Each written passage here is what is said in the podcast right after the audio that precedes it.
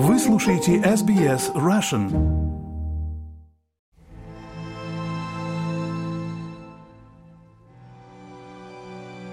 Мы продолжаем записывать интервью с людьми, которые находятся в украинских городах и являются невольными свидетелями войны, которую начала Россия 24 февраля 2022 года.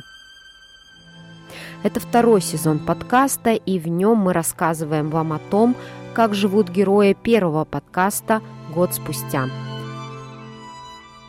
И сегодня вы узнаете историю Вадима из Харькова. Вадим, мы записывали с вами интервью в марте 2022 года. Вы тогда находились в Западной Украине. Сейчас вы где находитесь? Расскажите, пожалуйста. Конечно же, за, да, за этот год произошло столько всего, что кажется, что мы с вами говорили 10 лет назад. Да, я согласна. Потому что каждый день это был какой-то ну, новый, новые задачи, новые вызовы, новые решения. Да, и тогда, когда мы с вами общались, я с семьей выехал, с женой, с четырьмя детьми выехал из Харькова. Мы приехали в Тернополь. Вот. И дальше мы разделились. Моя жена уехала в Европу, ну, впоследствии получила там статус беженца. И я остался в Украине. И ну, мы там с Ромой, вот, который живет в Сиднее, э, организовывали максимально с его друзьями, с его знакомыми, с нашими общими друзьями. Организовывали разнообразную помощь туда, где она ну, была нужна, и где мы видели, и что было в наших силах, то мы, в общем-то, и делали. Давайте послушаем отрывок из нашего интервью 2022 года. К тем, кто не могут сами пойти в магазин, мы организовываем адресную доставку. У нас есть несколько бригад волонтеров. Они покупают или берут э, помощь э, в гуманитарных пунктах выдачи и разносят людям. То есть э, очень большое количество людей не могут выйти из дома, потому что в Харькове очень много многоэтажных домов. Сейчас в целях безопасности лифты отключены, и люди, которые там 70-80 лет, они не могут ходить там с 10 или 11 этажа если брать в эти все периоды, то на, на начальном периоде я был там в Западной Украине был, но, но ситуация постоянно менялась. То есть если вспомнить события, которые были, то сначала мы организовывали помощь элементарного продовольствия, лекарств, каких-то гуманитарных вопросов, которые просто предметы первой необходимости. Была помощь с эвакуацией людей. Мы в Тернополе организовали, потому что большой шел поток людей, им нужно было где-то переночевать, потому что ну, расстояние, было очень много блокпостов, и расстояние, которое могла проехать машина, оно всего составляло несколько сотен километров, потому что были пробки большие. И машины останавливались и стояли долго, пока их проверили. Поэтому вот в Тернополе, в том нашем доме, постоянно были люди, которые у нас просто ночевали. То есть они вечером приезжали, мы их кормили, они спали, отдыхали и утром ехали дальше, уже в сторону границы. Рома с, там, с братом, Сашей, то есть они организовали. Я поехал, забрал с границы и отвез в Харьков большой груз для роддома Харьковского. То есть это было много лекарств, которые у них заканчивались. Это все было первые дни, первые месяцы, когда еще не было той помощи. Сейчас помощь, конечно же, уже совершенно другая. То есть сейчас уже больницы обеспечены всем, партнеры Украины. Вот огромная благодарность вообще всем странам, людям, которые так помогают. То есть как бы это сейчас уже, сейчас уже, конечно же, нет дефицита лекарств, нет ничего такого, но тогда в первые дни, когда ничего не было понятно, то есть главврач там, например, нам написал список лекарств, ребята там это все нашли там в Чехии, в Австрии, мы это все скомплектовали приехали, они привезли на границу, я приехал на границу, все это перегрузил, чтобы не рисковать грузом, все мы довезли прямо до роддома, все отдали прямо врачу. И такого было много, то есть перевозка предприятий, то есть компании, даже небольшие компании, имели там оборудование какое-то, они не могли бы работать уже, не было ни людей в Харькове, ни... то есть мы, у моего друга было две фуры, ну, две, две таких 20-тонника машины. Мы постоянно без остановки они ездили, перевозили безопасные регионы, обычно это регионы в западных областях Украины. Помощь, конечно, воинам нашим. То есть мы не специалисты, но вот с Ромой, там, с ребятами там собирали машины, э, привозили, покупали аптечки, турникеты, там, рюкзаки, экипировки. То же самое, то есть ребята собирали, я приезжал, забирал и прямо вез это все в прифронтовую зону, потому что тоже было, были случаи разные.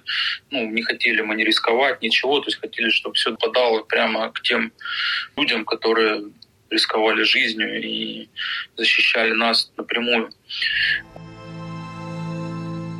Тогда еще линия фронта была в Харькове, фактически на границе города стояли российские войска, и мы фактически, то есть были компании, которые организовали горячую еду. Наши ребята возили прямо, ну, развозили военным, развозили гражданским, которые были в этой прифронтовой зоне, у которых не было ни света, ни воды, ни электричества, ну, ни газа, ничего. То есть они на кострах работали, мы им возили вот эти уже упакованные обеды, чтобы они могли их либо разогревать, там, ну, то есть на неделю, недельный прямо запас привозили там людям, то есть, чтобы они могли потом их там хранить. Это была зима, там начало весны, то есть поэтому, в принципе, погода еще позволяла без холодильников обойтись. В наших садиках э, жили люди. Давайте послушаем отрывок из нашего интервью 2022 года. У нас э, пострадал пока от бомбежек только один сад. Мы сделали там убежище. Ну, и когда произошел, ну, то есть попала ракета в соседний дом, произошел сильный взрыв, и в этот момент у нас находилось там 10 детей в помещении с родителями, также были семьи без детей. Они пострадали тем, что выбило стекла и порезало этими стеклами людей. До там мая месяца точно, пока не произошло первой вот волны, когда немножко отбили от Харькова э, территорию, э, то есть прямо люди жили в Харькове, ну, в наших садиках, ну, выходили там по каким-то делам в магазин, то есть, но не жили у себя в квартирах, а жили у нас, потому что у нас есть подвалы, у нас есть, ну, безопасность, все, и они там готовили, у нас есть кухни, там спали в группах, все было оборудовано.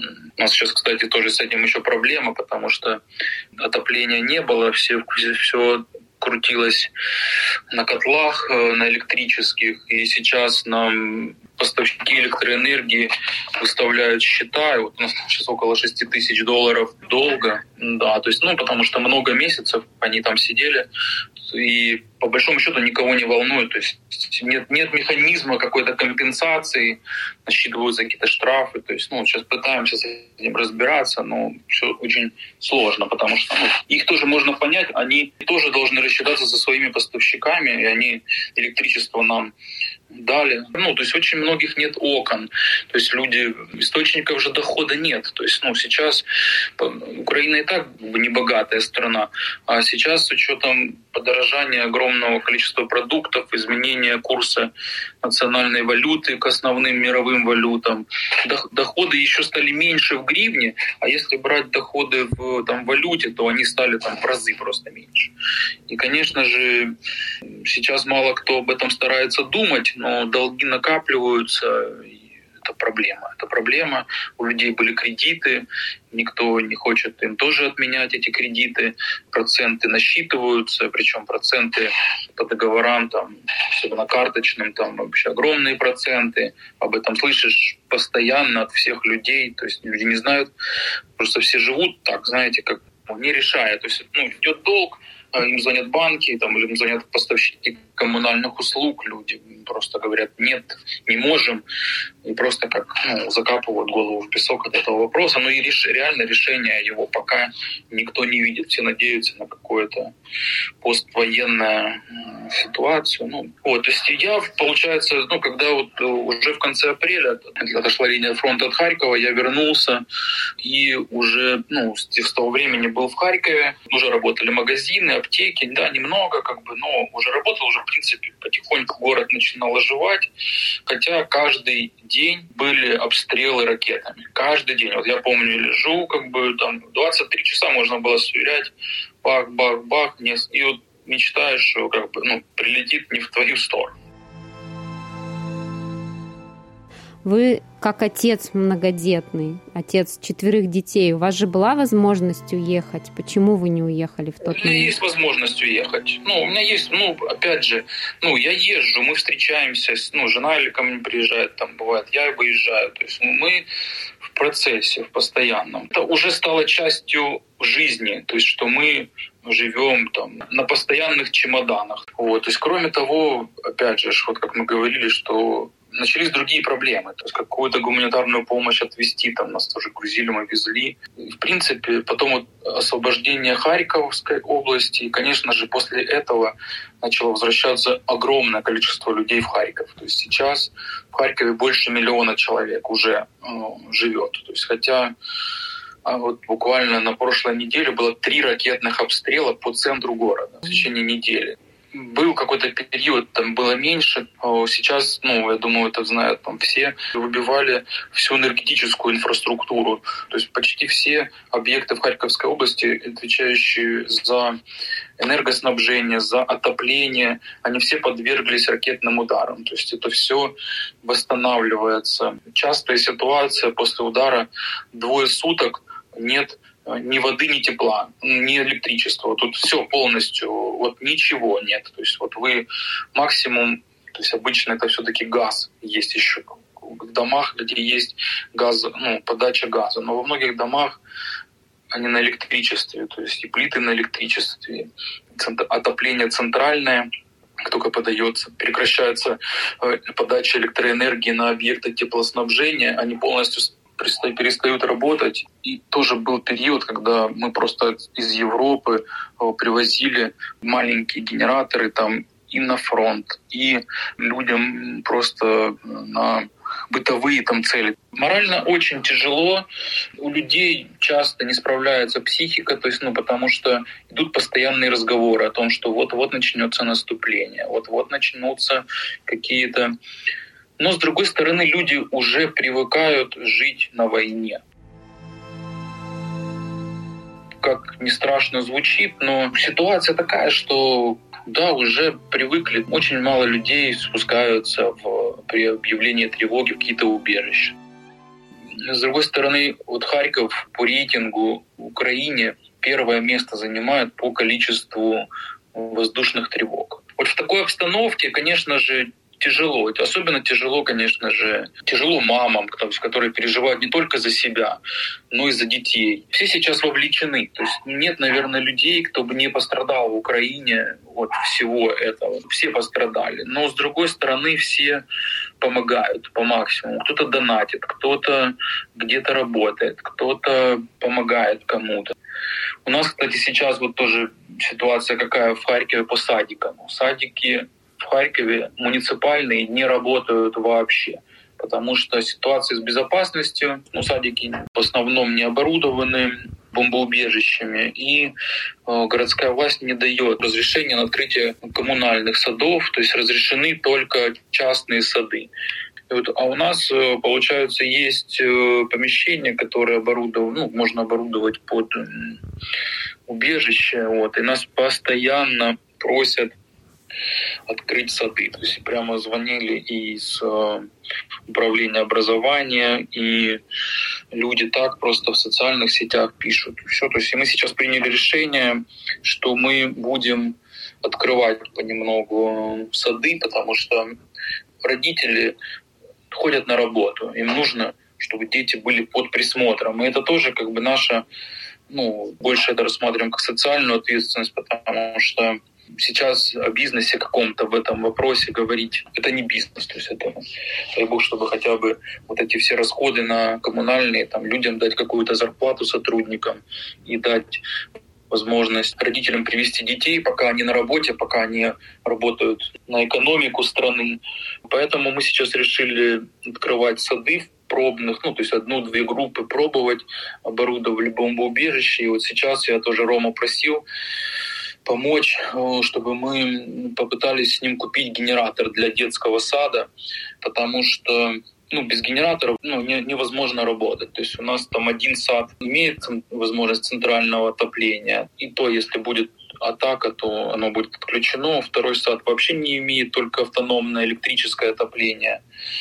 И Поэтому вот мы сейчас э, собираем, тоже пытаемся найти деньги на генератор для детского садика, то есть, ну, вот для того, чтобы запуститься. Ну, Рома там вообще, конечно, молодец, Рома, его друзья, то есть, ну, это такая помощь, это такие тоже, все, без них это все было бы, без вас всех там, кто помогает, то есть это было бы все невозможно. То есть, ну, вот мы сейчас вся Украина — это помощь всего мира. То есть, ну, это однозначно, это, это будут помнить поколения. То есть, ну, это вот как будут одни поколения помнить то горе, которое кто-то нам принес, то есть, ну, понимаем все, то есть другие поколения будут помнить ту помощь, которую нам э, наши друзья оказали. Огромная благодарность, гордость за нашу страну, за нашу армию, за президента и большая благодарность, конечно же, и странам, и тем людям, которые помогают, которые принимают, то есть наших э, девочек, наших женщин, детей, которые выходят на митинги, которые добиваются этого всего. Это все вместе, это вот просто мы все единая целая команда, единая сила. У всех же одно желание, только чтобы закончилась война, и все хотят мира. Конечно же, не любой ценой, там, не так, что заберите у нас полстраны. Мы понимаем, что это не выход, потому что завтра будет еще раз, еще раз, еще раз. То есть, ну, все хотят мира, все хотят жить в мирной стране. И, конечно же, все с нетерпением ждут окончания войны. Это желание всех адекватных, нормальных людей.